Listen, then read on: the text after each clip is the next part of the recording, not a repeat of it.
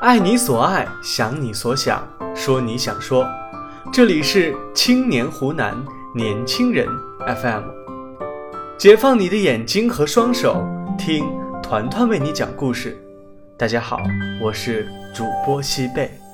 今天我们要分享的文章是《人与人之间的距离在于认知》，作者是青衣。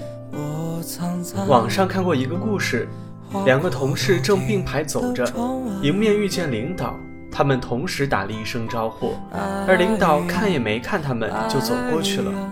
其中一位马上想，是不是哪里得罪了领导？是不是上次说他坏话让他知道了？是不是要倒霉了？整个人马上陷入惴惴不安中。而另一位则想，领导平时那么平易近人，肯定是没听到，否则不会不理人的，跟什么事也没有发生一样，照样我行我素。为什么同样的一件事，两个人的反应差距如此之大呢？其中的差异是由认知能力的不同而造成的结果。认知能力直接影响人的判断和做法。而做法的不同，导致截然不同的人生。改变认知能力，其实就是在改变人生。一个认知能力高的人，不带有个人主观的偏见，更接近事实真相。提高认知能力，要从三个方面入手：首先认识自己，其次避免情绪干扰，最后有意识地提升认知能力。自我认知决定了你的高度。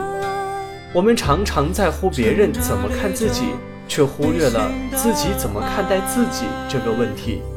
这就是心理学上的自我认知能力。然而，人最难认识的就是自己。古语有言：“人贵在自知之明。”美国心理学家曾经做过一个疤痕实验，他们请来十位志愿者。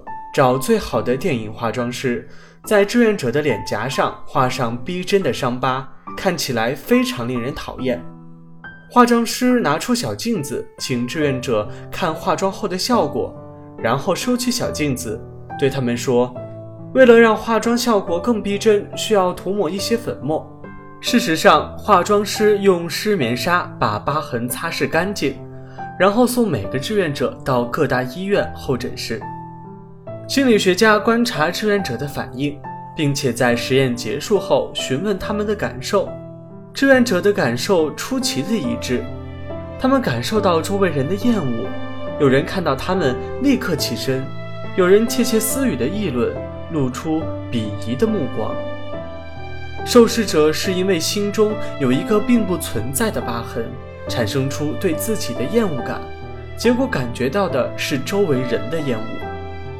这项实验的最终结果是：如果我们认为自己不够可爱，甚至令人生厌，认为自己卑微无用，认定自己有某种缺陷，那么我们在与外界交往中，一定会在不知不觉间用我们的言行反复进行佐证，直到让每个人都认定我们确实就是那样的一个人，像极了现实生活中的我们。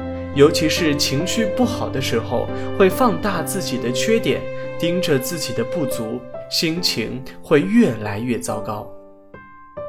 西方谚语有言：“你怎么看待自己，别人就怎么看待你。”老子也曾说过：“知人者智，自知者明；胜人者有力，自胜者强。”认知能力越高的人，越容易看清自己几斤几两，不会对自己误读误判，产生不必要的自卑或者自大。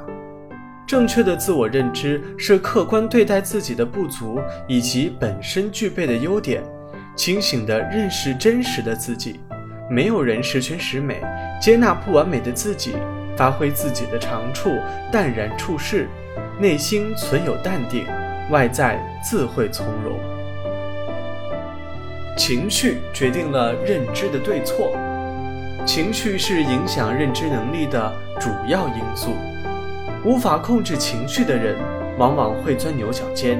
情绪的好坏直接影响到一个人的判断能力。六十年代，哥伦比亚大学曾做过一个实验，在大学里张贴海报，如果受实验者接受一针维他命 A 的注射剂，可以得到二十元的奖励。实际上，给受试者注射的是肾上腺素，被注射肾上腺素的人感觉会被人拿着刀追杀那样，心跳加速，瞳孔放大，手心出汗。受试者被注射肾上腺素后，安排进两个房间，房里安排一名假的受试者。第一个房间，假受试者采用积极的情绪，不停地说：“你看我多幸运，看到海报我就报了名，等会儿我就能得到二十块钱，请我女朋友吃顿大餐了。”而另一个房间里，则安排一位负面情绪表达者，不停抱怨：“他们怎么能耽误我那么长时间？”以为二十块钱就能买我那么多时间吗？简直太不人道了！心理学家发现，被测试者的反应有些不可思议。受积极情绪影响的人表示：“我高兴到心跳加速，兴奋到手心出汗。”而受负面情绪的人则解释为：“我愤怒到心跳加速，愤怒到手心出汗。”情绪的不同产生了截然不同的结果。这是心理学上的情绪的认知，是对情景的解释。同样，一个人过度悲伤、高兴过了头，或者盛怒之下，很难做出正确的认知判断，往往做出过激的言行，后悔莫及。只有真正情绪稳定时，才能有冷静的思考，认知能力正常发挥。学会控制情绪，保持愉快的心情。理智全面的思考问题是高级认知能力的基本素养。知行合一，提升认知高度。网上有句非常流行的话：“为什么你懂得那么多道理，仍然过不好这一生？”其中最重要的原因是，知道和做到之间有着很遥远的距离。能明白道理的人很多，但是真实做到的人。寥寥无几。我们都知道健身有益身体健康，但是坚持早起锻炼的人并不多。都明白熬夜对身体伤害很大，又有多少人能管住自己，放下手机，关掉游戏，果断戒掉不良习惯，早点睡觉呢？我们都知道读书能增长知识，提升能力，提高认知。但是，往往很多人懒于思考与学习，沉迷在短暂的刺激性快乐中无法自拔。认同高尔基的一句话：“懒于思索，不愿意钻研和深入理解，自满或满于微不足道的知识，都是智力贫乏的原因。”这种贫乏通常用一个词来称呼，这就是愚蠢。人与人之间的差距，区别于认知能力的高低。而认知能力的提升，全在一个人的学习力和思考力。一个熟人在大学里样样出类拔萃，工作之后带着做学生时的骄傲，在职场上却处处碰壁。他挑剔领导有眼无珠，怨恨同事互相排挤，讨厌工作环境恶劣。于是他心怀怨恨，不停跳槽，不断找工作。几年过去，仍然没有找到一个理想的环境。如果一个人不能根据环境和身份的改变，不断提升认知能力，只能局限在自己的狭隘中，永远都无法走出认知的壁垒。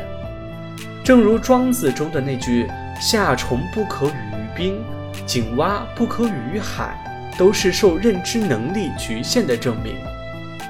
认知能力需要在生活中不断探索，不停向社会这个大课堂学习，在有意识的训练和磨练中不断提升自己。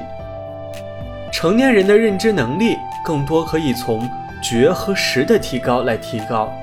提高觉识，首先要有一个开放探索的心，对未知的长期追寻。